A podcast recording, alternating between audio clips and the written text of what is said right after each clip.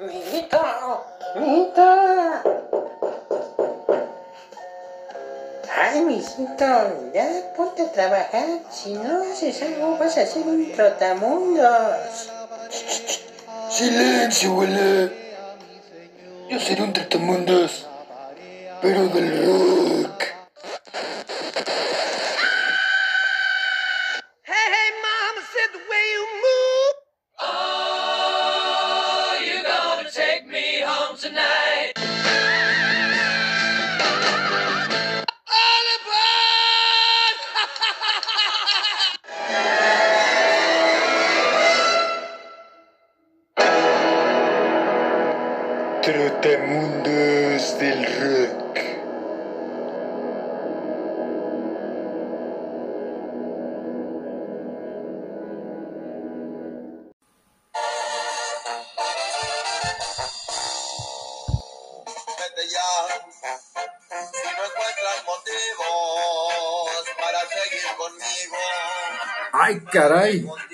que me equivoqué de podcast ¿Qué, o algo qué- está qué pasando. es eso? ¿Estamos en el de Bandamax o qué, amigo?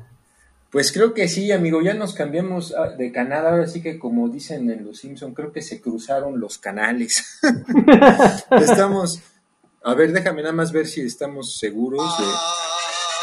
Sí, es nada más y nada menos que Valentín Elizalde, el gallo de oro. Dios mío. Bueno, Dios mío, pero pues bueno, antes que otra cosa, amigos, ya que el gallo de oro nos está dando la bienvenida, pues les damos también a todos ustedes la más cordial bienvenida a su podcast, aunque lo estén dudando en este momento, este es su podcast Los Trotamundos del Rock, un viaje por el mundo del rock y de todas sus variantes. Y así es, aunque esté saludándonos Valentín Elizalde, el gallo de oro, esto es Los Trotamundos del Rock, no le cambien, por favor, sí, están bien, están sintonizando bien. Mi nombre es Gerardo Mendoza, hoy es 24 de noviembre de 2020, estamos ya en el episodio número 26 del podcast y saludo a mi amigo Israel Ramírez y también esto del gallo de oro, antes de pasarle la palabra a mi amigo, tiene un significado, ¿eh? ya no crean que todo, al final va a tener un significado y lo van a ver en un momento, pero antes que otra cosa, lo más importante, amigo, ¿cómo estás? Buenas noches. Hola amigo, buenas noches. Pues aquí fascinado y algo extrañado porque este inicio sí nos sacó de onda al haber escuchado al gallo de oro. Este, pero bueno, ahorita nos vas a comentar por qué, por qué razón salió este gallo de oro aquí en la introducción de este programa de los Trotamundos del Rock. Hoy es 24 de noviembre, se celebra el 29 aniversario luctuoso de Freddie Mercury, nada más y nada menos. Entonces también ahí mandamos a donde quiera que nos escuche el gran Freddy una super bendición para que este programa, acuérdense que también tienen, hemos hablado de él y este y pues lo recordamos con mucho cariño también al gran Freddie Mercury. Sí, amigo, pues muchas gracias y bien por ese apunte. Efectivamente, hoy estamos conmemorando un año más de la fecha del fallecimiento de, del gran Freddie Mercury, uno de nuestros favoritos aquí en este podcast. Aquí en este podcast lo respetamos mucho y, lo, y apreciamos mucho todo lo que nos dejó, su legado musical. Entonces, pues sé que nos está escuchando porque pues seguro es fan también de nuestro podcast. Entonces seguro que nos sigue por todas las redes y por todos lados. Entonces pues un saludo a- hasta donde esté el gran Freddie Mercury. Y pues ya que estamos en estos temas de conmemorar muertes y, cosas por el estilo, pues realmente el tema que hoy queremos presentarles amigos es justamente un tema que tiene relación pues con estas muertes de los artistas, de los famosos y para quien quizá ya haya relacionado una que otra idea, tal vez ya sabrá que el tema del que les vamos a hablar es el Club de los 27. Por eso el gallo Elizalde nos dio la bienvenida, porque él también pertenece a este club. Y ustedes estarán diciendo, quien no conoce esto o, había, o quien no había escuchado esto, digan, ¿eso qué diablos es eso del Club de los 27? ¿De qué rayos me están hablando? no?". Bueno, pues para quien no lo haya escuchado este término jamás en, su vida, pues resulta, amigos, que este Club de los 27 no es un club honorífico ni nada en lo que ustedes pidan una invitación para entrar, ni, ni, ni se compone de 27 miembros, ni nada por el estilo, sino que tiene una relación con, la, con aquellos artistas o personas del medio artístico famosas que han muerto a esa edad, a los 27 años. Imagínense, amigos, a una edad verdaderamente corta, tantos famosos han muerto a esta edad y siempre pues uno se pregunta ante estas muertes prematuras, eh, a lo mejor cosas como pues estos artistas que mueren tan jóvenes, ¿qué, qué pudieron quizá más haber aportado de haber vivido más, ¿no? Y sabemos que pues el hubiera no existe, ya lo que sucedió, sucedió, lo que está hecho, está hecho, y, y pues ya estos, estos artistas pues el legado que dejaron en su corta edad, a veces pues pasa años y años y siguen manifestándose de una o de otra forma y esto pues tiene que ver obviamente porque más allá de su muerte prematura, pues como artistas aportaron mucho a la música y han dejado huella, pues muchos de ellos. Entonces hoy en este episodio vamos a recordar a algunos de estos artistas que han muerto en esta edad tan corta, en una edad muy joven, la verdad. Y, pues vamos a irles contando acerca de algunas de estas celebridades, acerca de algunos datos puntuales de, de su vida y vamos a irles presentando alguna canción que nos guste de este artista. Entonces esperamos que sea de su agrado. Ese es el tema del episodio de hoy, el Club de los 27. Y pues bueno, ya, ya les contamos al primero de este club, que es Valentín Elizalde, quien pues murió justamente a los 27 años. Entonces, pues bueno, ahora sí vamos a entrar con otros artistas que han muerto a los 27 años y va a comenzar nuestro gran amigo Israel. Adelante, amigo.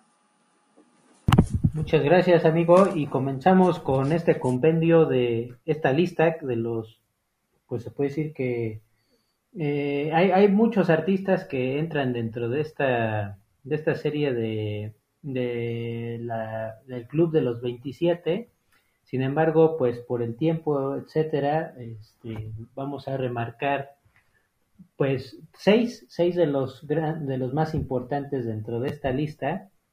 Y, y, pues sí, hay que dar paso a los que a los que importan, que en este caso, por ejemplo, es el primero de ellos, Robert Johnson, que es el que inauguró esta lista, se puede decir oficial, en donde pues, Robert, Johnson pues eh, ustedes dirán, pues, ¿quién es él? ¿no? Es, es, realmente, a lo mejor para alguien que no está tan metido en el rock, o incluso en, este caso, pues es, él es como tal, pues más una influencia en el blues, que como sabemos, pues el rock pues, tuvo mucha influencia directa del blues. Entonces, eh, pues Robert Johnson, eh, él poco se sabe porque eh, él nació en la década de los 30, no, más bien, perdón, él murió en esa década, pero sin embargo, él nació a principios de las décadas de los de 1910 este, y para, para adelante.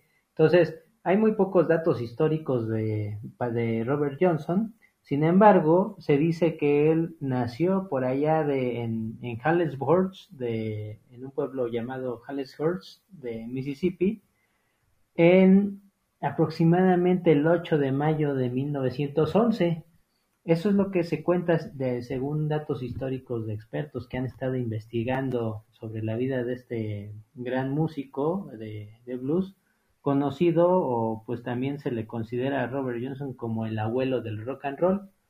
Si, si sabemos, pues Robert Johnson también ya está en el Salón de la Fama. Él, él se lo enrolaron directamente en 1986 en el Salón de la Fama, en donde pues ya ahorita noticias pues más modernas, pues en este año pues me ingresaron bandas como Nine Inch Nails o Depeche Mode en el Salón de la Fama.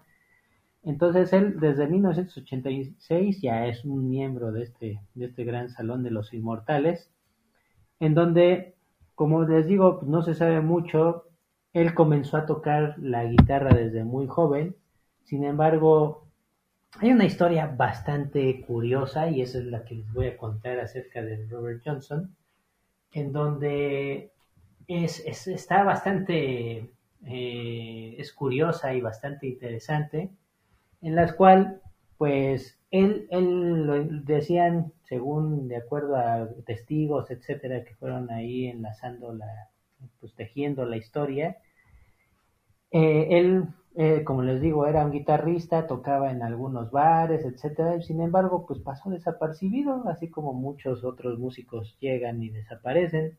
Entonces, pues él tristemente, pues dijo, bueno, pues creo que no sirvo para la música y se fue triste, ¿no? Se fue muy triste, desapareció, de acuerdo a los testigos, desapareció totalmente.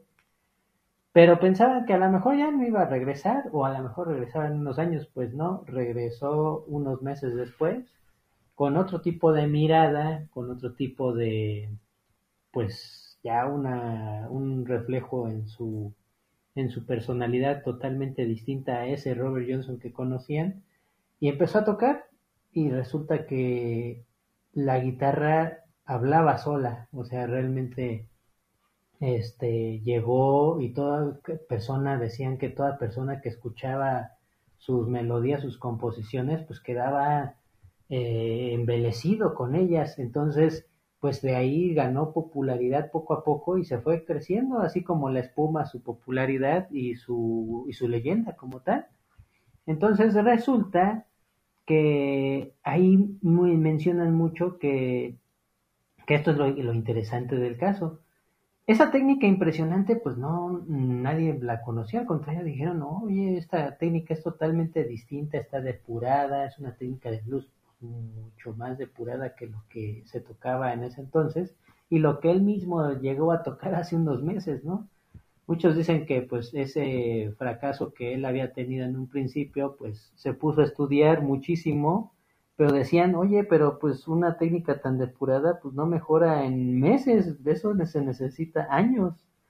Pero entonces lo que decían ellos es de que pues había hecho un pacto con el diablo.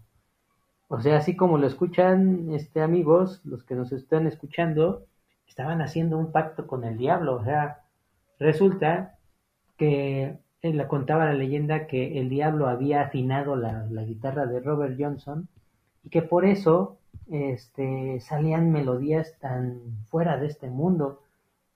Se dice que cuando él estaba pues justamente caminando ya directamente hacia, hacia un rumbo desconocido después de este, de este fracaso que él había considerado, este, llegó a un cruce entre las antiguas carreteras 61 y 49, allá en Clarksdale, en Mississippi, y se dice que cuando llega a este cruce, se le aparece el diablo y pues le concedió el deseo de ¿qué es lo que quieres, hijo? No, pues yo deseo ser uno de los músicos más grandes de la historia y se lo concedió. Entonces, por eso regresó todo como todo un dios de la guitarra y también esto se le atribuye a, a, varias cosas. Por ejemplo, aquí voy a poner una canción muy rápidamente que se llama, es un blues, que es el, el Crossroad Blues, así se llama, que es justamente cuando, cuando se cruza, es el, el blues del, pues se puede decir del cruce de, de la carretera, que es también muy famoso porque también hacen alusión a ellos este, músicos como Eric Clapton, etcétera. O sea, Robert Johnson es la inspiración de, de, grandes guitarristas, como ya lo hemos mencionado, Eric Clapton, este, Jimmy Page, o sea, y de ahí surgieron más grandes bandas, etcétera, que, que decían que Robert Johnson era la inspiración de todos estos músicos. Entonces aquí está un, un pedazo de Crossroads Blues.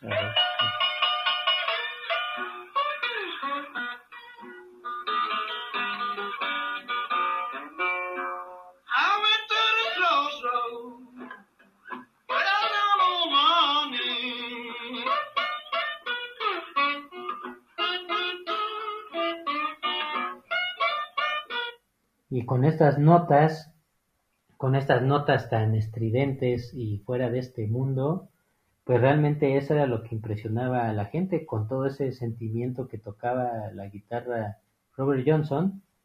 Y, pero eh, se dice que también, o sea, murió en un 16 de agosto de 1938, después de tener todo este, este éxito eh, bastante rápido pues también llegó a su fin su vida bastante rápido, o sea, en un 16 de agosto de 1938 se dice que al ingerir un whisky que le dieron estaba envenenado, o sea, le, le dieron un, un whisky que, que, tenía veneno y, y, ya, murió, pero realmente eh, la leyenda ahora dice que también si ustedes van por allá cerca de, de donde era nativo este Robert Johnson, este, se dice que hay tres lugares en donde fue enterrado, tres posibles lugares. De acuerdo a los expertos, ninguna de esas de esos de lugares es el correcto. Se dice según, de acuerdo a pistas por expertos que también han estado estudiando esto, como les digo, que él fue enterrado realmente abajo de un árbol cerca de la intersección del 61 y 49, donde encontró, a, o se dice que se encontró con el diablo. Eh, ¿Y cómo, cómo llegamos a esto? Pues simplemente, este, aquí, por ejemplo, escuchamos otro de sus grandes éxitos, que por ejemplo se llama Me and the Devil Blues, este, del diablo y, o sea, del, sí, pues el blues de, de, de mí y el diablo. Entonces, este, ahí, por ejemplo, voy a leer unas, eh, unas, no, unas letras, o, o sí, una letra de aquí de este blues, en donde podemos ver que a lo mejor esa es la pista, ¿no? Que, que están marcando los expertos, que en realidad es donde está enterrado Robert Johnson. Puedes enterrar mi cuerpo por el lado de la carretera, entonces mi viejo espíritu maligno puede tomar un autobús Greyhound y viajar. Esto es Me and the Devil Blues.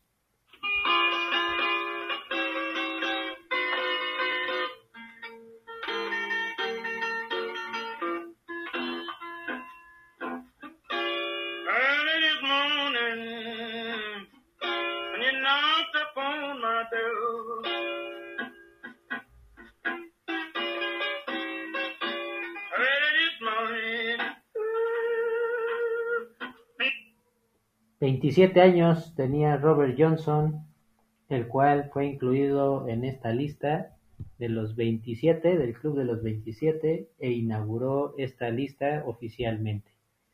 Ah, y por cierto, Robert Johnson como tal, la historia de Robert Johnson como tal, también la podemos escuchar en películas como por ejemplo Tenacious D de Pick of Destiny, que también se dice ahí, o según se cuenta, que eh, Robert Johnson fue el portador de, primero de esa de la plumilla del destino que también poseyeron en la película de acuerdo a, esta película este Jack Black y Kyle Gass que formaron Tenacious D estaban buscando esa plumilla del destino. Y fue el primer portador justamente Robert Johnson y después también Van Halen y pasaba así a varias este, personas que después fueron guitarristas totalmente monstruosos y resulta que era el colmillo del, del diablo, que después eh, había una leyenda antigua que se lo perdió el colmillo y que con eso se hizo una plumilla del destino y pues que al final pues eso fue lo que a Robert Johnson también le causó este pues esta fama, ¿no? Y hay otras películas también, Devil Music, etcétera, que hablan mucho de la leyenda del pacto que hizo Robert Johnson con el diablo. Adelante, amigo. Sí, amigo, muchas gracias. Pues efectivamente este tipo de, historias y, leyendas que se cuentan de Robert Johnson se prestan como para estar contándolas justamente en nuestros especiales de Halloween como el que recién tuvimos y, y el cual, por cierto, aprovechamos la ocasión para invitarlos a que lo escuchen. Eh, o sea, esta historia son como a mí se me figuran como si las escucháramos en una taberna así oscura, como las que vemos a veces en las películas o las que leemos en algunas novelas.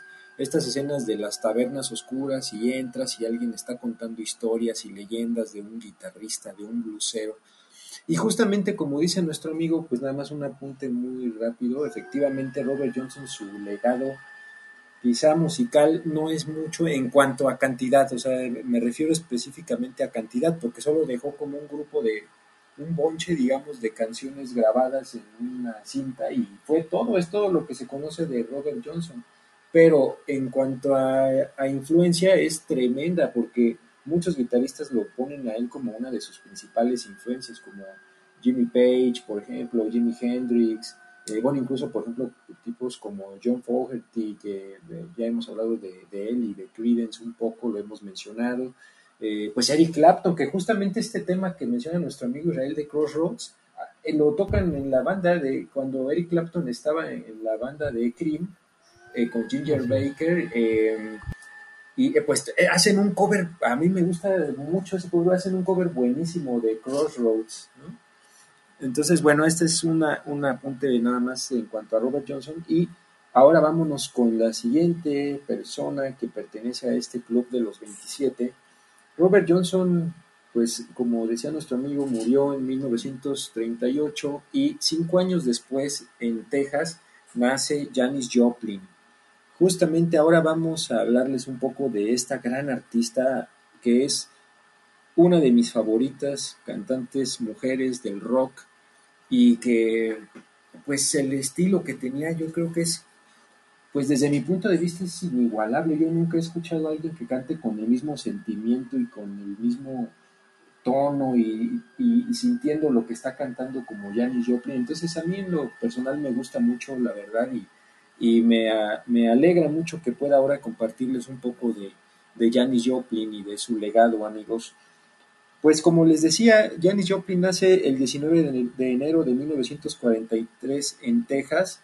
Y pues su vida estuvo realmente marcada por, eh, por muchos problemas, muchas cuestiones difíciles eh, para Janis y que comenzó desde pues muy temprana edad en la escuela, por ejemplo, como pues tenía eh, sobrepeso y también sufría de acné, pues le hacían demasiado bullying por estas cuestiones en la escuela y, pues ella pues obviamente sufría mucho con todas estas cuestiones del bullying y empezó a, a, hacerse de una personalidad, eh, pues justamente como, pues tratando de, de, hacerse fuerte a todo esto que le ponía la vida enfrente, como todas estas dificultades, pues ella trataba de ver de qué manera podía superarlas y empezó a encontrar un escape, pues justamente en la música. Ella tenía una gran pasión por la música, particularmente por el rhythm and blues y eh, pues en especial por cantantes, por ejemplo, como Aretha Franklin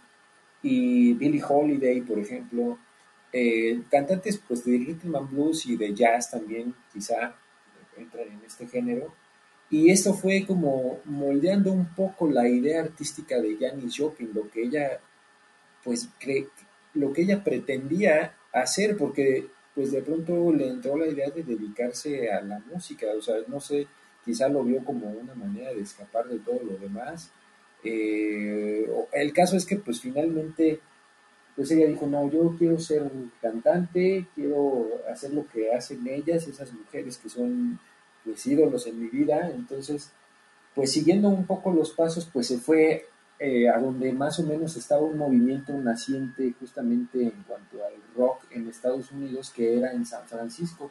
Eh, recordarán quizá que en esta época de los 60 pues estaba un poco la cuestión del verano del amor y todas estas cuestiones y se empezó a hacer un movimiento interesante ahí en San Francisco con bandas por ejemplo como Jefferson Airplane, eh, por ejemplo llegó Santana también ahí con su banda a San Francisco, entonces empezó ahí a generarse un movimiento muy interesante de, de rock en los 60 y pues Janis Joplin pues dijo pues yo me voy para allá, ahí es donde va a estar lo bueno para mí y entonces empezó, ahora sí que como se dice coloquialmente, a picar piedra por todos lados y empezó a hacer algunas grabaciones, empezó ahí a juntarse con algunos otros músicos para tener una oportunidad para grabar y todo, y empezó a grabar algunas canciones de blues con eh, Jorma Kauko, quien que justamente fue quien se convirtió posteriormente en guitarrista de Jefferson Airplane.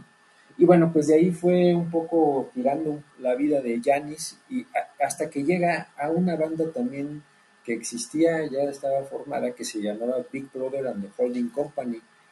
Esta banda fue como el punto, la punta de lanza, digamos, en la carrera de Janis Joplin, resulta que la escuchen y, y, pues quedan encantados con su estilo y con su voz y pues la incluyen en la banda y empiezan a hacer algunas presentaciones, entonces empiezan también a grabar algunos discos. Eh, justamente Janis Joplin participa en dos discos con esta banda que son muy buenos.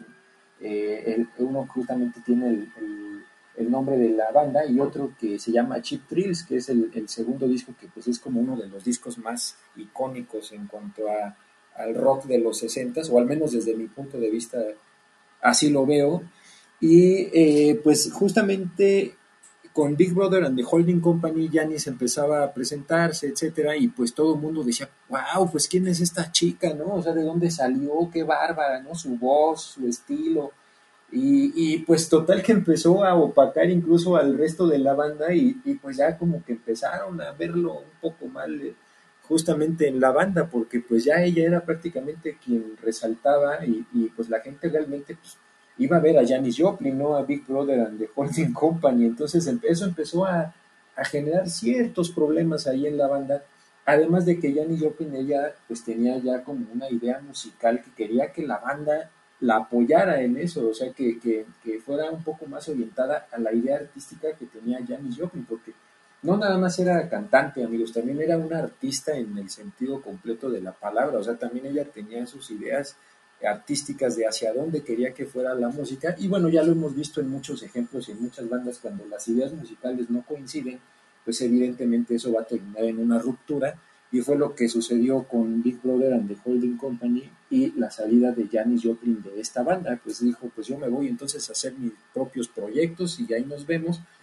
Y eh, después grabó justamente un disco eh, eh, que pues también es muy bueno, que, que fue su primer álbum como solista y después grabó un segundo disco que se llama Pearl, que aquí pues ya entra en la vorágine de, su vida, eh, de los problemas que siempre tuvo con las drogas, que era como una forma, además de la música, creo que lamentablemente en las drogas encontró también ahí una salida a todos sus problemas y todas sus depresiones y sus ansiedades, que, que pues lamentablemente siempre la acompañaron durante toda su vida y, pues, como les digo, amigos, es lamentable no solo encontró refugio en la música, sino también en, en, en, la heroína y todo esto, y esto le fue causando muchos problemas. Y curiosamente, ya estaba en una etapa saliendo de esto, porque ella ya tenía la idea de rehabilitarse, finalmente dijo, no, ahora sí tengo que salir de estas adicciones. Y entonces empezó a grabar este disco que es Perla, justamente Pearl, así se llama, eh, el disco anterior es I Got in Cosmic Blues Mama Again, que es una joya, pero este disco justamente ya lo estaba grabando en una etapa, digamos, de relativa tranquilidad en su vida, y, y pues resulta que pues fue cuando se dio su muerte prematura, justamente a los 27 años. Eh, aquí la cuestión de la muerte, como todos los que vamos a hablarles ahorita, amigos, pues evidentemente las muertes son por alguna cuestión trágica o accidental, porque pues no es lo natural que alguien se muera a los 27 años, entonces sí, las causas por lo regular son algunas de estas cuestiones y así fue con Janis Joplin. La causa oficial de su muerte fue una sobredosis de heroína y estaba justamente en Hollywood, en California, haciendo eh, pues algunos trabajos, algunas grabaciones, y el disco de Pearl salió pues ya de manera póstuma, ya cuando había muerto, o sea, ya lo había dejado prácticamente todo grabado y lo sacaron ya de manera póstuma y pues es uno de sus discos también más representativos. Y pues bueno, este es en resumen la historia de Janis Joplin, amigos, y pues ahora, para que tengan una noción que no la haya escuchado o quien ya pues tenga unos segundos de recordar a esta gran artista, aquí les voy a dejar unos segundos de este tema que se llama Summertime, que viene en el disco de Big Brother and the Holding Company Chip Thrills de 1968, que es el que les mencionaba. Y vean, por ejemplo, bueno, Summertime nada más antes también es una composición de una ópera que se llama Porgy and Bess, que fue escrita por George Gershwin y eh, este es un cover padrísimo que hace Big Brother and the Holding Company, pero miren con la voz de Janis Joplin. Aquí les voy a poner unos segundos. Baby, baby, baby, baby, baby. No, no, no, no, don't you cry.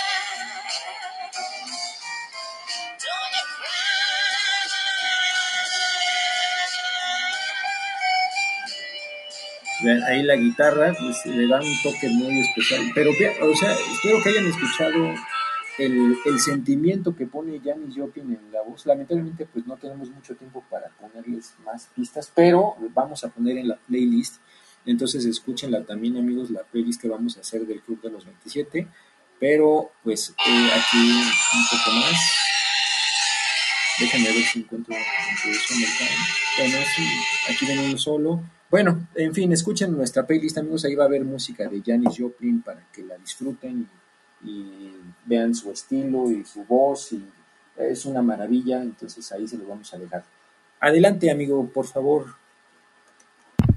Muchas gracias. Y pues sí, efectivamente con Janis Joplin, la gran bruja este, musical, pues realmente yo me acuerdo mucho eh, pues de, de clásicos que ahí en el Universal Stereo pasaban siempre la clásica canción de, de Janis Joplin, la de Common Over, que pues cómo no olvidarla, eh, y pues tiene muchos más éxitos, ¿no? Realmente creo que eh, el problema yo veo que de las pues, radiodifusoras era de que se, se pues se casaban directamente nada más con un solo éxito y por ejemplo también por ejemplo con más adelante con, Jimi Hendrix que también se casaban mucho con Purple Haze siendo que pues eran eran gente que, que pues por eso dejaron un gran legado, ¿no? Porque no solamente tenían una sola canción, sino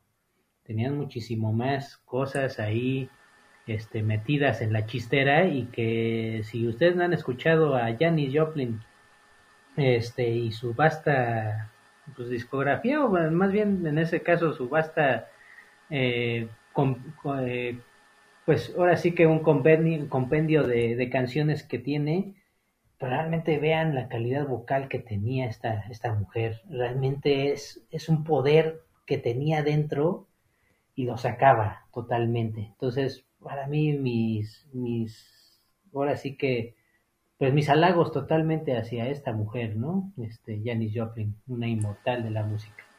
Sin duda, amigo, así es. Así es, y pues vamos de, rápido ahora con otro que es nada más y nada menos que Brian Jones, que si ustedes no lo reconocen, tal vez, tal vez es uno de los menos, pues menos populares, por así decirlo, porque pues Brian Jones no era la cabeza principal de una banda, este, no era pues, realmente alguien, este, un solista que, que podía ser, pues, y, y tampoco carismático, ni tenía, pues, ese rol de, de líder como tal en, una banda. Pero Brian Jones nació él en Huddersfield, In- Inglaterra, el 28 de febrero de 1942. Su legado musi- musical principalmente pues fue pertenecer a la primera alineación, ahora sí, de los Rolling Stones, o como les diríamos algunos, los Rucolin Stones, ahí por, por ahí el- saludos al buen Bill, a su papá del Bill y al buen Getro, alias el C. Vela, a ver si algún día nos escucha. Este, Saludos, sa- pues- saludos, sí. Por Ellos- ojalá, ellos- porque pues, eh, creo que siempre es- los saludamos. Eh, Sí, eh, siempre los saludamos cada capítulo, pero pues quién sabe, nunca nos han dado sus comentarios. Ellos son, sí, yo creo que No ni me nos acordé. escuchan. sí, exactamente. pero bueno, este, ellos son super fieles ah, fanáticos de los Rolling Stones. Entonces, eh, el Brian Jones se destacó tocando diversos instrumentos, como por ejemplo el acordeón, la armónica, este, el arpa, el bajo, el banjo, el citar, el piano, etcétera. O sea, imagínense, era multiinstrumentista y aportaba mucho a la parte eh, de composición de las canciones de los Rolling Stones. Este, él estuvo dentro de los de las primeras siete discos, siete discos de, de los Rolling Stones este, siendo el, su último disco, el de, no sé si se acuerdan de un disco que se llamaba Vigor's Banquet de 1968, ese fue su último disco. Antes de ser despedido, este, por los miembros de la banda porque decían que pues no aportaba gran cosa, realmente decían, no, pues es que pues, no aportas nada, entonces pues podemos sustituirte hasta por la mesa, ¿no? Este, la mesa puede, este, pues ocupar un lugar más grande, aportar más que tú, ¿no? Entonces, pues es lo que decían los Stones. Entonces, pues lo corrieron, este, y pues lamentablemente un mes después fallece este, el gran Brian Jones, el cual, pues ustedes se han de preguntar, pues entonces, ¿qué hizo? No, pues si lo corrieron, pues como a cualquier otro miembro de, de otra banda, pues ¿qué hizo? Realmente su aporte musical, como yo les digo, para muchos sí fue un gran, pues un gran mérito, porque dicen que después de la época de Brian Jones, los Stones pues empezaron con composiciones pues como ya sabemos, eso sí tienen una gran vasta discografía. Sin embargo, las composiciones que, que ahora salen o actuales o después de esa época, pues ya no tenían ese mismo sentimiento que, por ejemplo, eh, Brian Jones ponía o aportaba con, con ciertos toques ahí en las canciones. Por ejemplo, este, si ustedes escuchan eh, lo que son eh, Simpatía por el Diablo, que es este una de las canciones más emblemáticas de los Stones.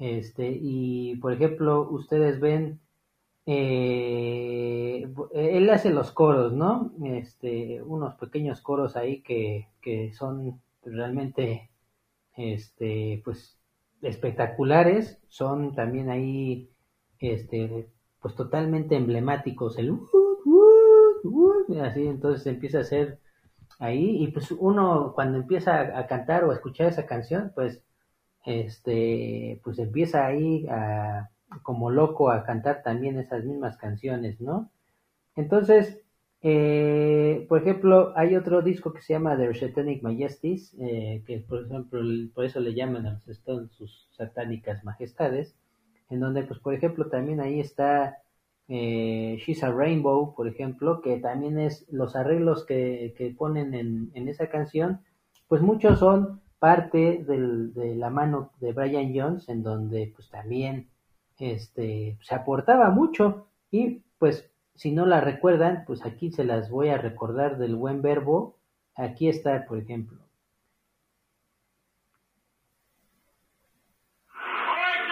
Y esto es con el intro. Esta es la versión completa que no sale en la radio con este intro. Pero vámonos rápido. Si ustedes escuchan esta canción es una maravilla.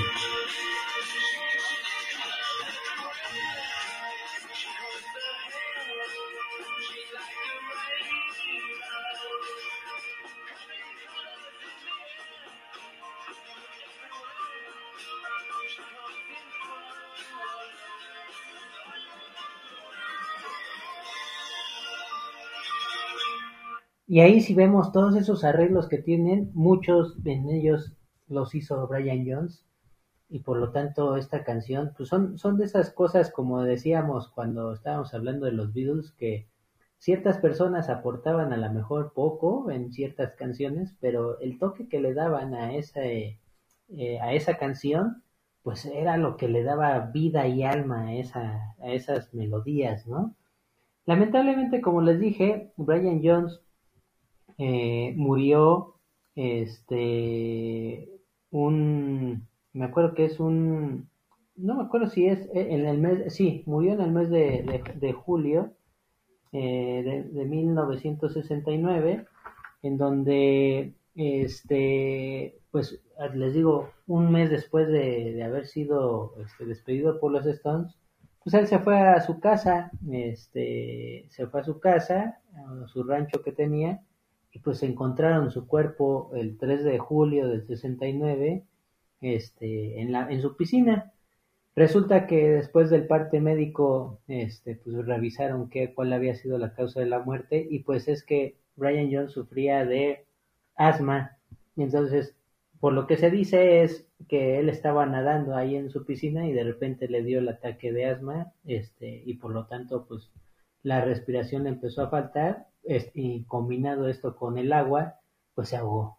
Entonces, pues eso es lo que sucedió con el destino trágico de, de Brian Jones, el cual pues también pues lo, lo encontramos en canciones como eh, Satisfaction, este, lo que es, por ejemplo, eh, Paid in Black, que también, por ejemplo, ahí él, él tocaba la parte del citar, este, y pues sí, ahí yo les dejo con unas, eh, voy a declamar también ahí unas, unas líneas que encontramos en She's a Rainbow, que aunque él no haya hecho la letra, pero participó mucho, que esta es la canción que les, les pusimos, que es ella viene en colores en todas partes.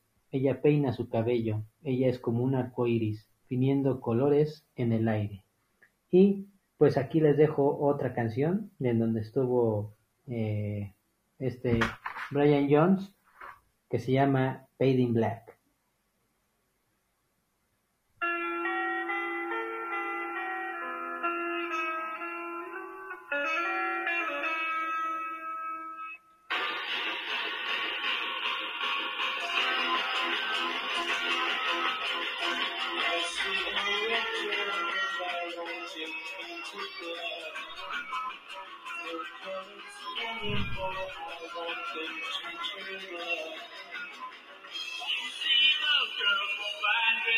Listo.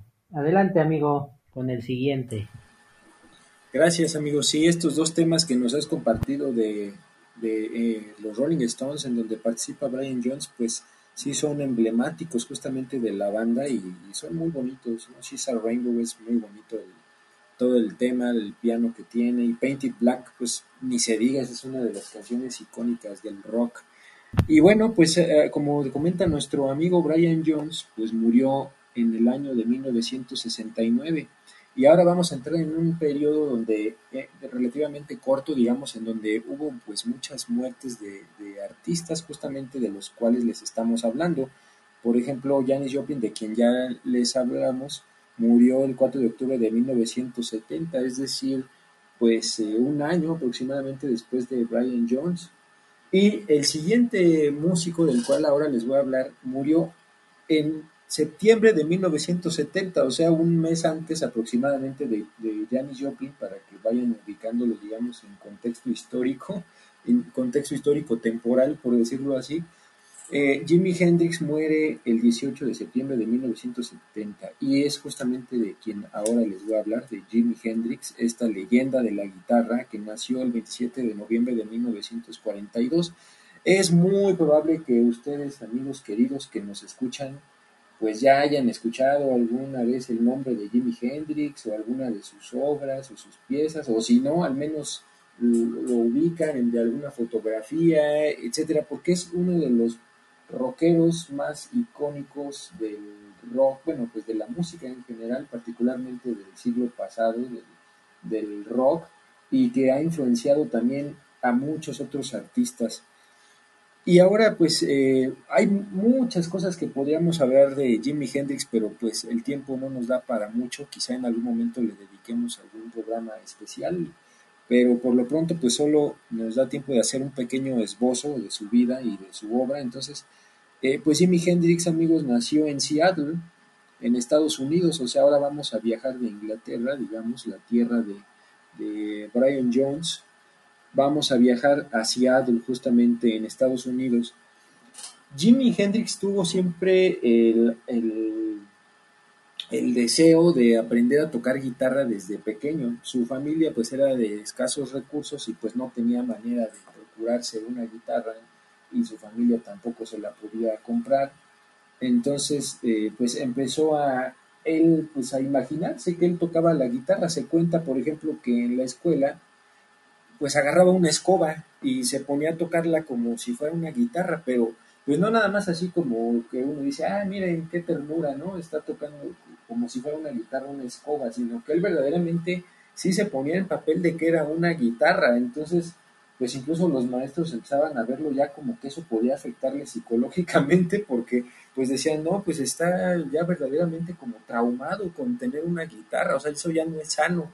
Entonces, pues recomendaron ahí que, que pues vieran la forma de, de, darle una guitarra, porque pues si no le podía dañar, como les digo, pues sí, psicológicamente y, y, pues lamentablemente pues, eh, no había manera en su familia para que se la dieran. Entonces finalmente ya alrededor de los 15 años pudo hacerse de su primera guitarra ya en una edad pues todavía joven, digamos, pero no tan, no, ya a cierta edad, digamos, ya no tan pequeño, digamos, o sea, él muy pequeño era cuando agarraba la escoba y todo esto.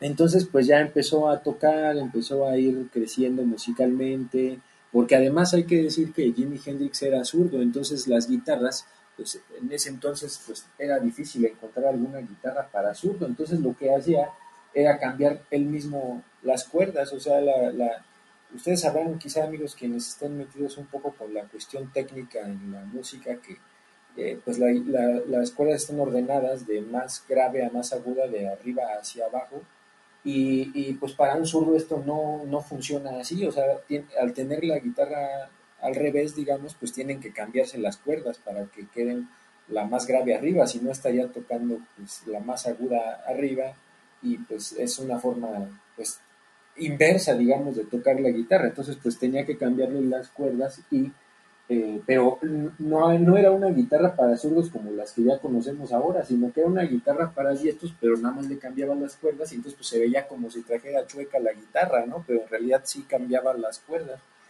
Entonces pues ya empezó a, aprender a tocar, etcétera, y llegó ahí por vueltas del destino a tocar un breve tiempo con Little Richard, por ejemplo, y empezó a irse haciendo de un hombre, digamos, en el underground del rock para empezar. Y, en una presentación resulta que lo llega a ver Eric Clapton, porque finalmente por las vueltas de la vida llegó Jimi Hendrix a, a Reino Unido, o sea, pues él fue a buscar suerte ahí. Y curiosamente ahí fue donde estalló, o sea, no en su tierra natal, sino en, en Inglaterra justamente empezó, incluso a- tuvo algunas tocadas eh, pues con músicos ya famosos y consagrados de, la escena musical ahí en Inglaterra. Y pues entre ellos pues por ejemplo alternaba a veces ahí también Eric Clapton. Y pues resulta que Eric Clapton cuenta que lo vio una vez así pues en el escenario, o sea que ni lo conocía la primera vez que lo ve y pues que quedó impactado, o sea, dijo, órale, qué bárbaro este cuate cómo toca y, y- o sea, dice Eric Clapton en sus palabras que eso, eso le cambió la vida de ahí en adelante en cuanto a la forma en que él veía cómo se tocaba la guitarra y pues no es para menos porque después de esto, amigos, regresa a Estados Unidos tuvo ahí una banda que se llamaba de, Jimi Hendrix Experience, que fue más o menos por esas épocas cuando empieza a surgir. Pero antes de eso, en 1967, ya de regreso en Estados Unidos, había un festival ahí en, la- en Monterrey, California. No Monterrey como la ciudad de, acá, de México, sino Monterrey, así con una R, que es en California, en Estados Unidos. Entonces ahí hacían un festival musical y esta es una de las presentaciones icónicas en la historia de ese festival y de cualquier festival, yo me atrevo a decirlo, ahí en Estados Unidos, que hace Jimi Hendrix justamente ahí en 1967. Él empieza a, a tocar eh, pues sus temas, digamos que él ya tenía escritos y que más o menos lo habían hecho, hecho famoso y pero si ustedes, amigos, alguna vez han tenido la oportunidad de ver ese concierto en, video, o, o les recomiendo abiertamente, ampliamente que lo busquen al menos una o dos canciones en, en YouTube. Yo ahí he visto que sí están algunos temas, no todos, pero algunos. Vean nada más cómo toca. O sea, es sorprendente todo lo que hace y particularmente pónganle así Monterrey 1967 porque ese festival fue el que lo catapultó así como a la mega fama, porque pues era una cosa que nadie había visto, o sea, de repente se pone la guitarra en la espalda, o, o luego empieza a tocar, por ejemplo, con los dientes, o, o, o sea, empieza a hacer un montón de cosas que son fabulosas cuando uno lo ve. Y lo, a mí, en lo personal, lo que me llama mucho la atención es que pues nunca pierde el ritmo ni la melodía de lo que está tocando, a pesar de todo esto que está haciendo en la guitarra, es coherente, o sea, no nada más es tocar así a lo loco, sino sí lleva una coherencia a pesar de todas estas cuestiones que está haciendo como manera de aspavientos y todo. Y, es una manera muy vistosa de, de, cómo toca la guitarra, pero efectiva porque no falla, o sea, es sorprendente cómo las notas las hace aunque tenga la guitarra en la espalda y ni está viendo lo que está tocando y, y es una cosa maravillosa. Ahí, por ejemplo, al final incluso de ese concierto es icónico lo que hace porque ya cuando está terminando pone su guitarra en el suelo y pues la prende, la prende en fuego. Y pues hay una foto, un, joven que estaba ahí en primera fila, pues dice, ah, pues traía su cámara porque era periodista, saca la foto y esa es una de las fotos icónicas del rock, que donde está Jimi Hendrix, quizás la hayan visto, está hincado frente a la guitarra y la guitarra está llena en llamas y él está haciéndole como con las manos así como sube, ¿no? Como, como que suba el fuego, ¿no? Entonces es una imagen verdaderamente icónica que muestra yo creo que a la perfección lo que fue Jimi Hendrix. Y pues bueno, después to- tocó también en Woodstock, otro, otro festival, este es en, en Nueva York. Y, y, bueno, miren, por ejemplo, para que vayan teniendo una idea del sonido que hacía, vean, por ejemplo, este es uno de sus temas que viene en, en el tercer disco que sacó, que fue el último que salió en vida, realmente su carrera principal de Jimi Hendrix fue, pues se podría decir, en unos cuatro o cinco años, o sea, fue muy corta, pero contundente, por decirlo así. Y aquí viene, en ese disco que se llama Electric Ladyland, viene este tema que es Voodoo Child. Vean el estilo.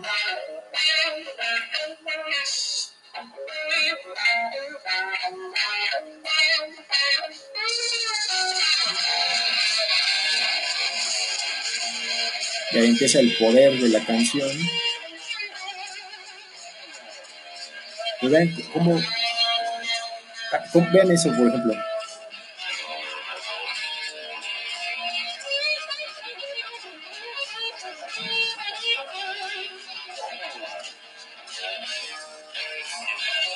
O sea, vean, cada cambio es, a lo mejor, si, si le ponen atención, vean cada detalle de cómo toca la guitarra.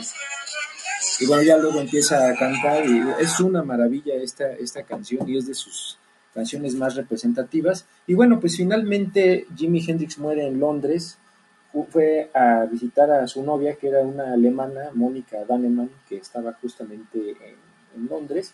Y la, la causa de muerte, digamos, oficial de Jimi Hendrix fue una pues asfixia, digamos, accidental mezclada con un exceso de barbitúricos, que son pues como un tipo sedante, digamos, un calmante, y además se cuenta que pues tomó muchas pastillas para dormir justamente la noche en que murió, porque su novia tenía un medicamento que se llamaba Vesparax, que era justamente unas pastillas para dormir, pero se cuenta que Jimi Hendrix como que agarró un, un puño y dijo, pues yo quiero dormir a gusto, pero pues creo que se pasó de, de sueño profundo y pues finalmente ya no despertó, o sea, entre esos los barbitúricos y, y, pues la asfixia que tuvo él él mismo, pues esa fue la, la causa de su muerte. Se dice que se tomó de estas pastillas para dormir lo equivalente a 18 dosis, o sea, imagínense, pues es una cosa muy, muy drástica. y entonces, pues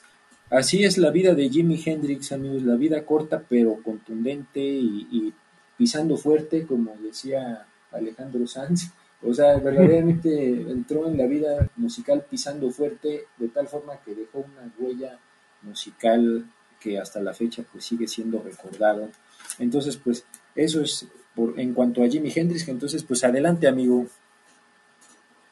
Pues sí, esta historia de Jimi Hendrix, una carrera bastante corta, no fugaz, porque realmente eh, ese no sería el adjetivo decir fugaz, porque realmente perduró y ha perdurado hasta, el, hasta hoy, hasta estos días, su legado grandísimo, grandísimo, este, yo puedo recordar All Along the Watchtower, que también este Bob Dylan por ahí también la estaba ejecutando, o también Sí. Hey Joe, Hey Joe, que es una, así una de mis canciones favoritas de Jimi Hendrix, que también es, uh, este, y sí, esta, esta imagen, este, si ustedes la, la buscan, este, también es icónica esta imagen, este, y este, este concierto de Monterrey, como Monterrey, así como la canción de los Animals, este, que también hay Sí, exacto. muy buena. Sí, sí, sí, exactamente.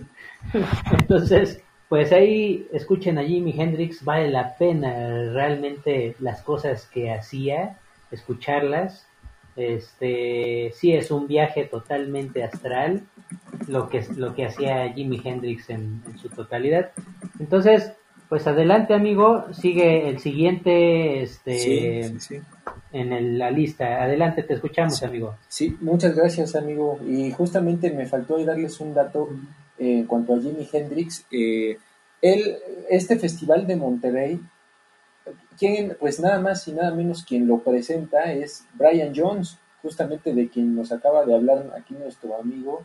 Pues él Ah, estaba sí. ahí presente. Y, y si ustedes escuchan ese disco, que lo pueden escuchar pues en, en streaming, o sea, está en, en- en las plataformas más comerciales de streaming, pueden, pueden escuchar este festival de Monterrey y el, el primer track comienza con la introducción que da Brian Jones, donde Sí. está presentando a, a Jimi Hendrix, entonces pues vean cómo todo se va conectando en el, en el mundo de la música, todos los caminos llevan al rock, podríamos decir. Sí, es- ¿no? Y bueno, Sí. pues justamente el siguiente artista del cual les vamos a hablar, pues también es icónico y es de los que han también dejado una eh, pues huella eh, importante en el mundo del rock y es nada más y nada menos que Jim Morrison, el integrante del famosísimo grupo de The Doors.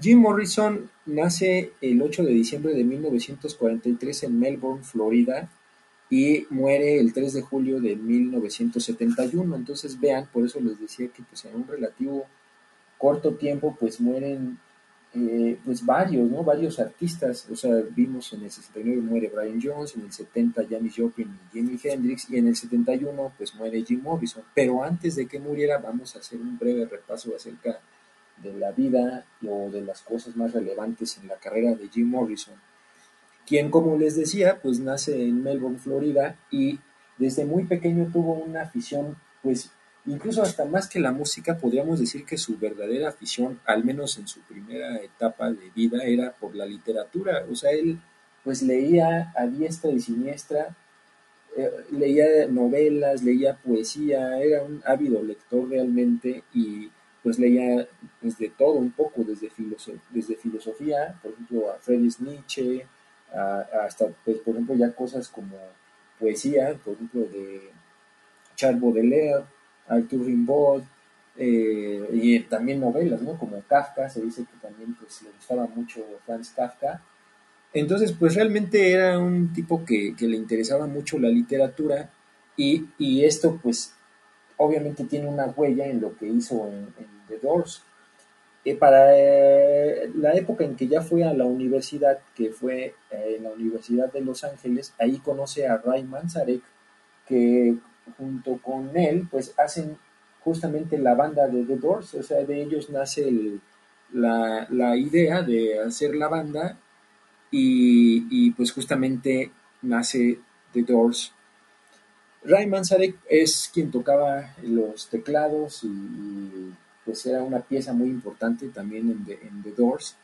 Y, pues empezaron a, hacer tocadas y todo esto y a, a, grabar algunos temas. Y la particularidad que tenía, digamos, eh, The Doors como banda cuando tocaban en vivo es que mientras la banda tocaba, en los pasajes donde eran instrumentales, pues eh, Jim Morrison comenzaba a, declamar así versos, ¿no? O sea, entre la música él empezaba a improvisar, o sea, no eran como cosas que ya tuviera preparadas, o al menos eso es lo que se cuenta, sino que pues empezaba a improvisar versos en vivo mientras la banda estaba tocando. Y, y pues bueno, junto con Ray Manzarek, eh, Robbie Krieger y John Densmore, pues justamente ellos formaban The Doors. Y eh, pues resulta, amigos, que el, el, hit, digamos, la canción que los lanza al éxito, pues es Like My Fire, Enciende mi Fuego, que es de su primer álbum. Y aquí fue, pues, como el, el punto de partida para la fama de, The Doors.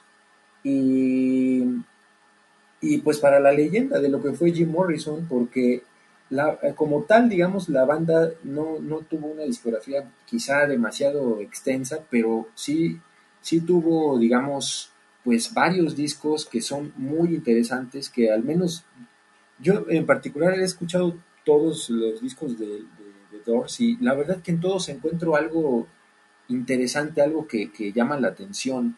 Eh, por ejemplo, está el primer álbum de The Doors, The Strange Days, que estos fueron en el 67, luego fue Waiting for the Sun, luego viene The Soft Parade, que para mí es un disco que ya fue un poco más experimental, pero a mí me parece genial.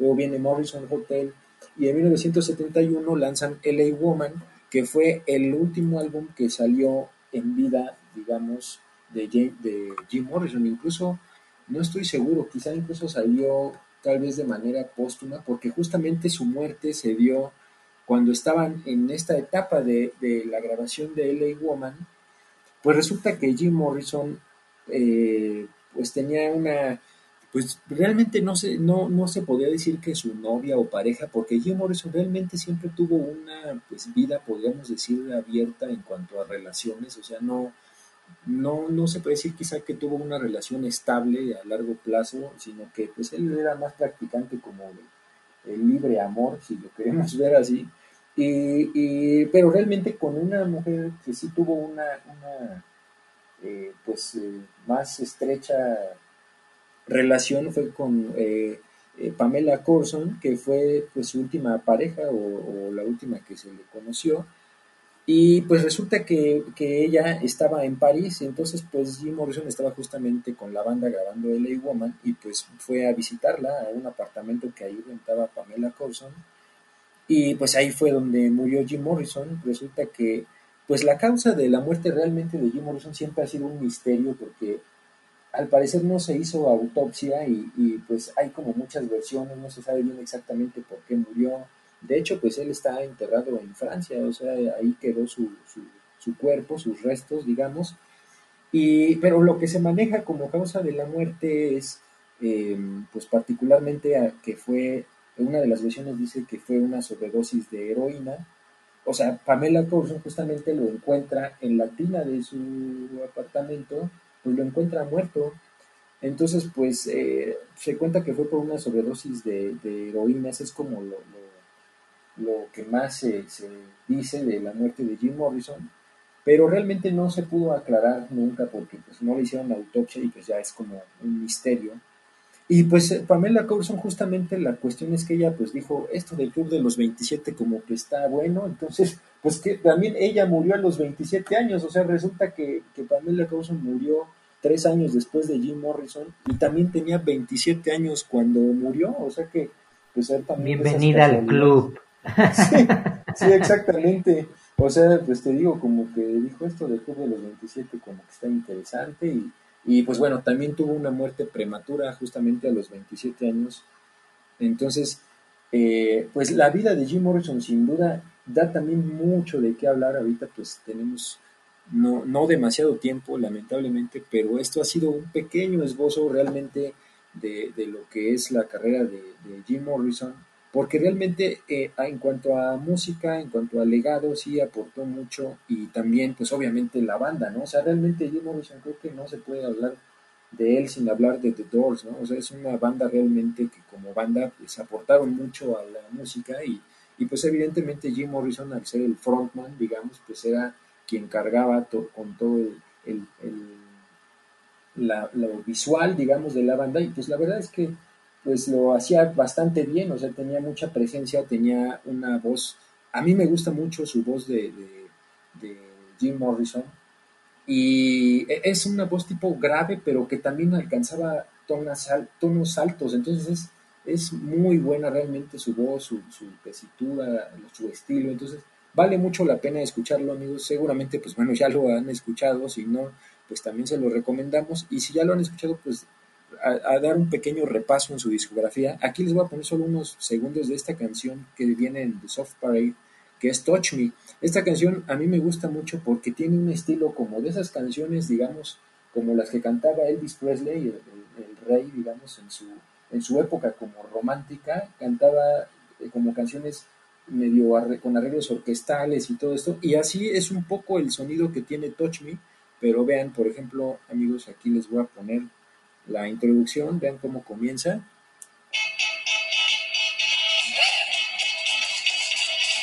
Ahí empieza el teclado de Ryan Manzarek. Y ahí va ahorita, amigos, la voz del gran Jim Morrison.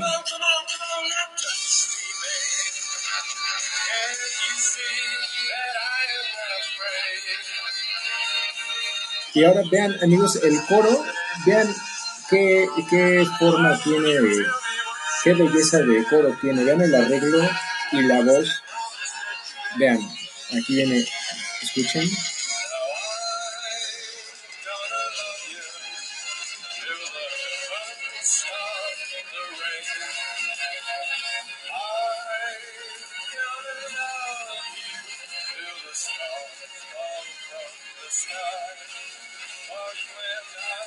Vean, ahí está en tono mayor la canción y pasa a un tono menor ahí. O sea, esta es una maravilla de canción. Y una maravilla la voz que tenía sin duda Jim Morrison. Ahí les dejamos una pequeña muestra.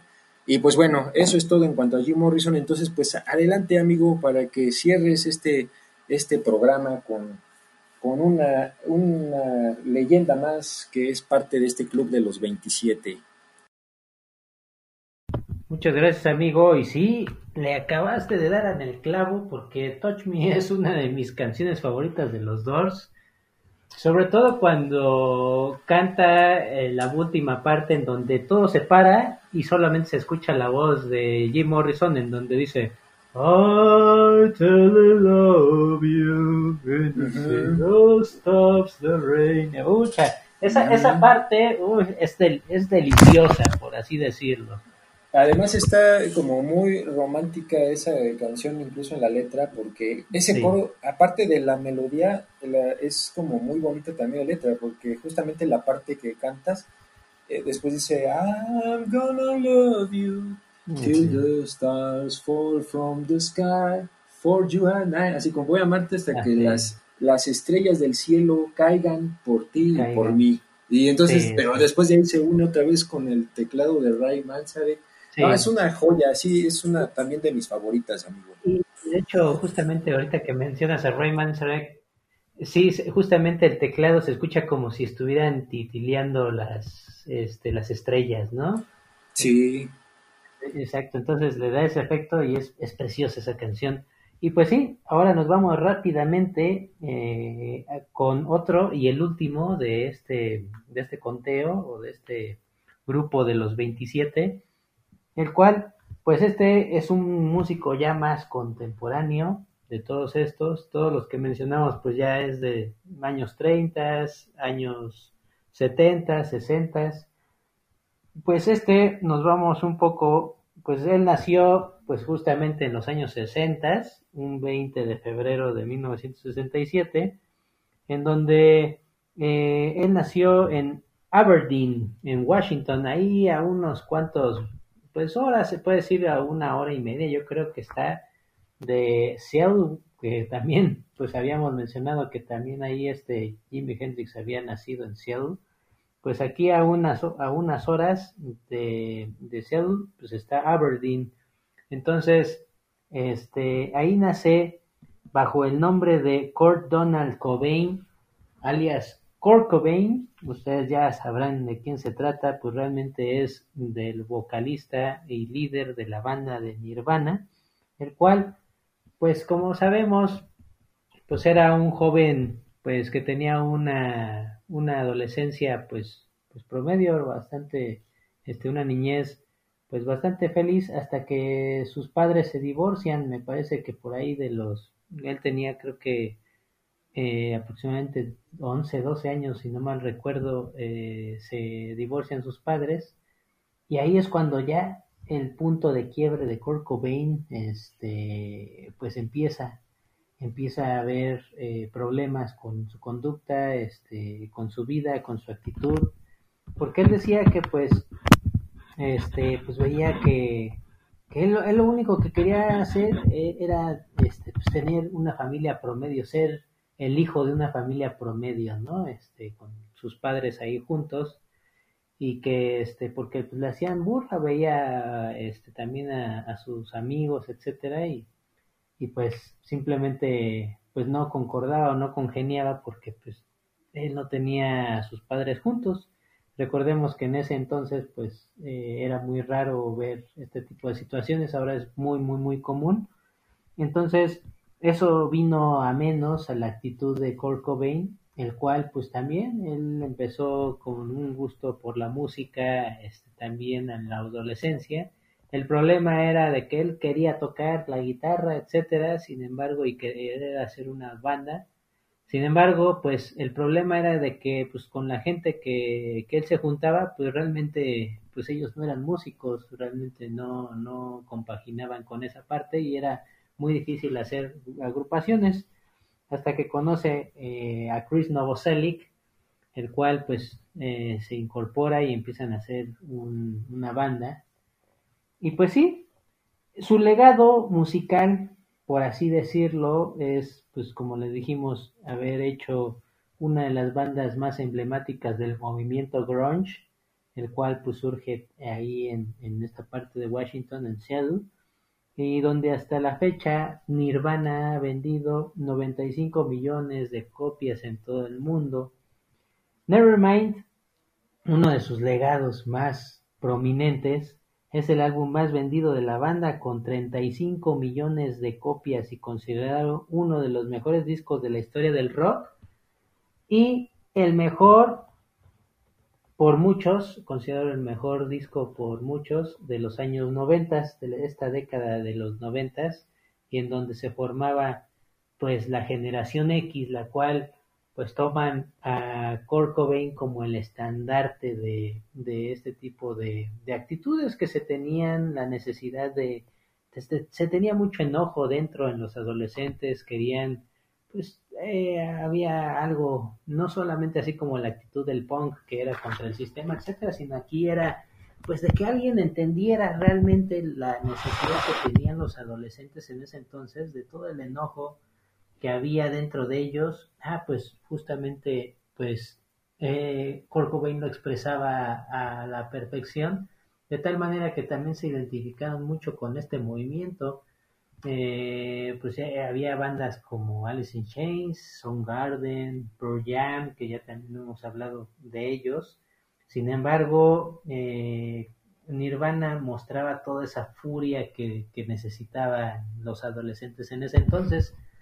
Eh, lamentablemente, ahí su cuerpo fue hallado un 8 de abril, hablemos de su muerte, un 8 de abril del 1994. Sin embargo, el reporte forense, como lo sabemos y como lo celebramos, eh, falleció desde el día 5 de abril del 94.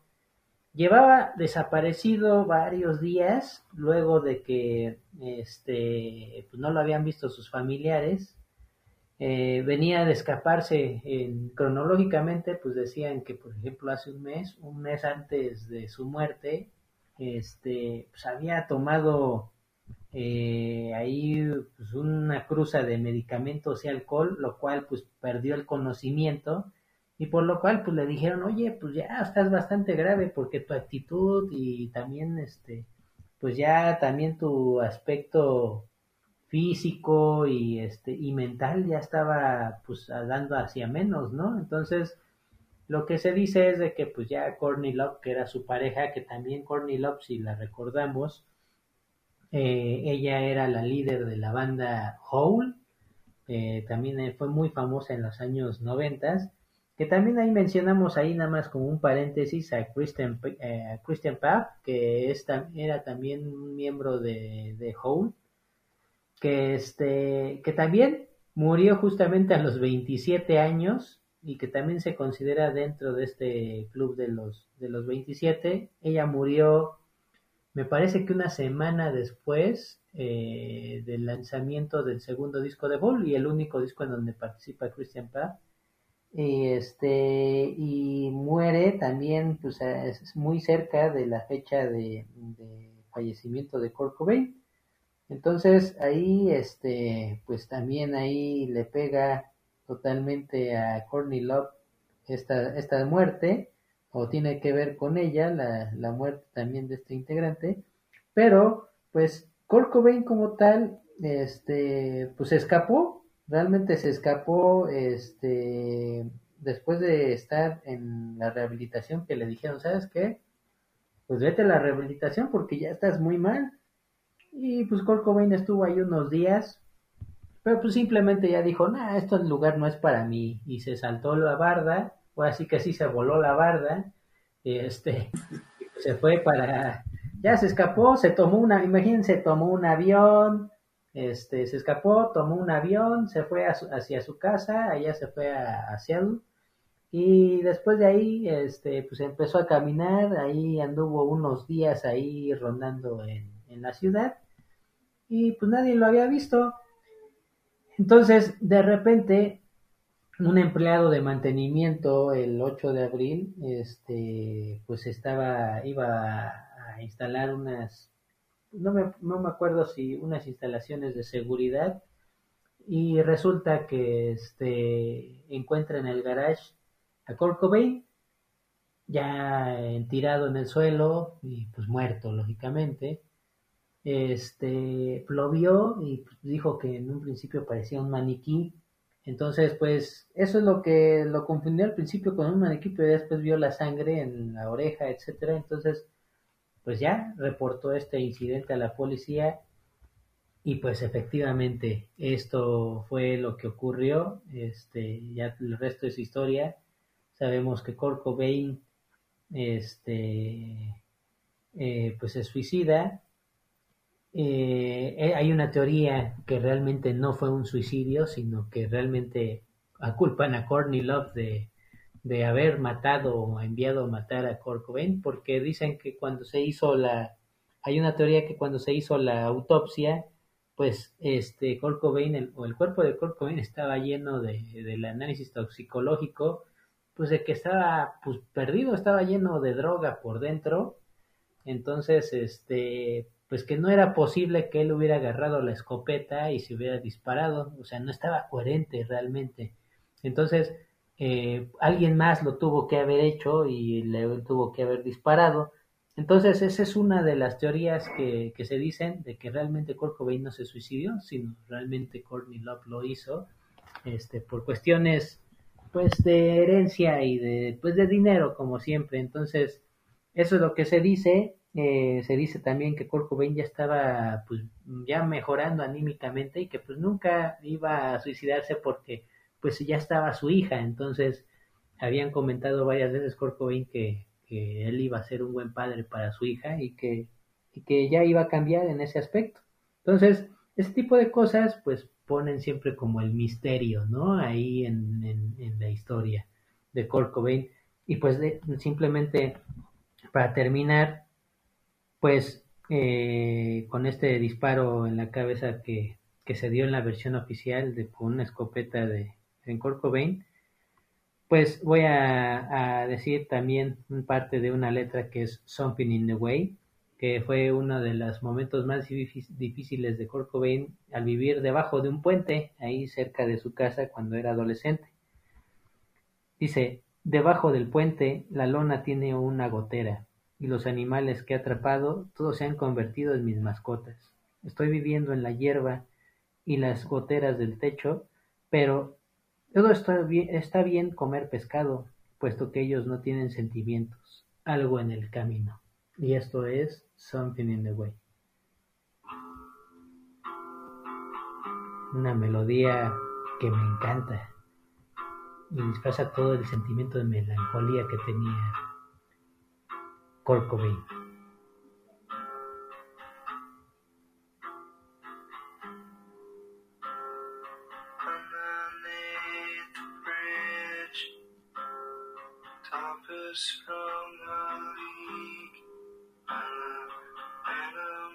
Vamos a adelantarle al coro.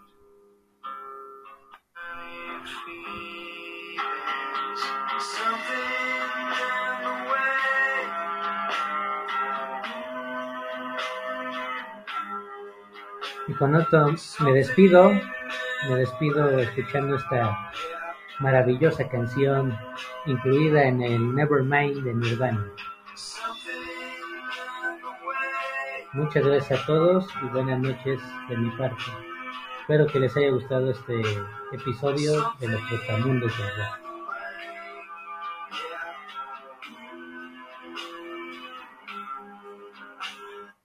Adelante, amigos.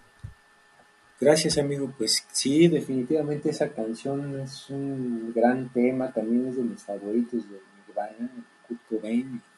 Y pues sí, se nota de todo el, el sentimiento que tenía Kurt Cobain al momento de estarla cantando y de escribirla.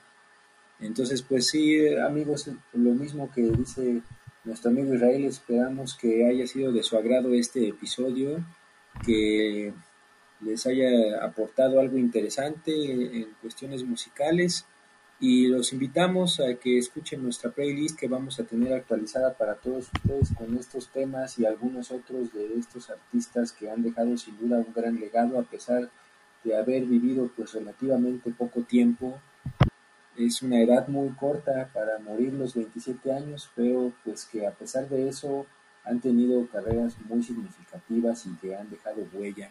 Entonces, pues eh, muchas gracias como siempre a todos los que nos han escuchado, quienes nos siguen, eh, quienes están al tanto de nuestro podcast. Como siempre lo decimos, les agradecemos mucho eh, el que nos escuchen, valoramos el tiempo que dedican a escucharnos y, y, lo hacemos con todo cariño, como siempre, esperando aportarles algo, algo interesante, algo que les llame la atención y sobre todo pues transmitirles el gran amor que tenemos por la música, mi amigo y yo. Entonces pues de mi parte también es todo, muy buenas noches, los vamos ahora a dejar con esta parte que platicamos de, de Jim Morrison, nuevamente Touch Me para despedirnos. No sé si tienes algo más que agregar antes, amigo, antes de, de ya despedirnos con estos segundos musicales. Pues nada más, amigo, que muchas gracias a todos por, por habernos escuchado, este, por tolerarnos un episodio más y siempre lo hacemos con mucho cariño, mucho amor y espero nos sigan escuchando en otro episodio más de los Trotamundos del Rock. Buenas noches, amigos, y Muchas gracias, amigo, otra vez por compartir micrófonos contigo. Muchas gracias, amigo, también como siempre un placer, siempre es una dicha poder hacer estos programas contigo. Y bueno, pues amigos, nos despedimos, buenas noches, aquí les dejamos la parte de Touch Me con la voz del gran Jim Morrison.